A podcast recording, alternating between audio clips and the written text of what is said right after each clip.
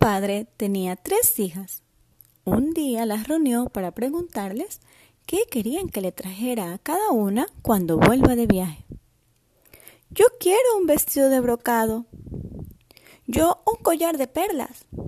Y la tercera, llamada Bella, y era la más gentil, le dijo, Me bastará una rosa cortada con tus manos. El padre partió.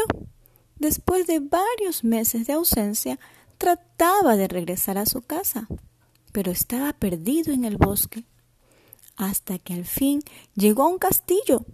Tan hambriento y cansado estaba que ingresó al castillo, pero no había encontrado a nadie. Encontró una mesa llena de comida y decía comer con toda confianza. El padre se sirvió y se quedó dormido. Al despertar por la mañana, el padre asomó por la ventana y vio unas hermosas rosas. En ese momento se acordó de Bella. Salió de la habitación para continuar su camino, pero se detuvo en el jardín para cortar una rosa para su hija.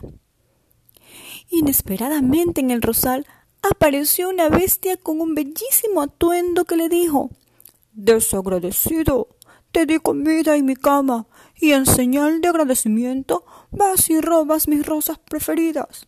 Te mataré por tu falta de consideración. El padre aterrorizado se arrodilló pidiendo perdón. Haré lo que me pidas. La rosa era para mi hija bella. Entonces la bestia le respondió te dejaré marchar con la condición que traigas a tu hija. El padre se fue confundido y asustado. Cuando llegó a casa, Bella lo tranquilizó diciendo Padre mío, haré cualquier cosa por ti.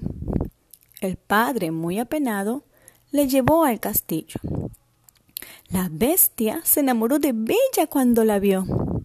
Le dijo que sea su esposa, pero Bella no aceptaba porque era muy horrible. Bestia le daba las mejores atenciones, pero Bella más extrañaba a su padre. Así que le dio permiso que vaya a ver a su padre. Después de verlo, Bella regresó al castillo, porque además sentía que extrañaba a la bestia por haber sido muy bueno. De pronto vio a Bestia que estaba muy mal por la pena de no verla.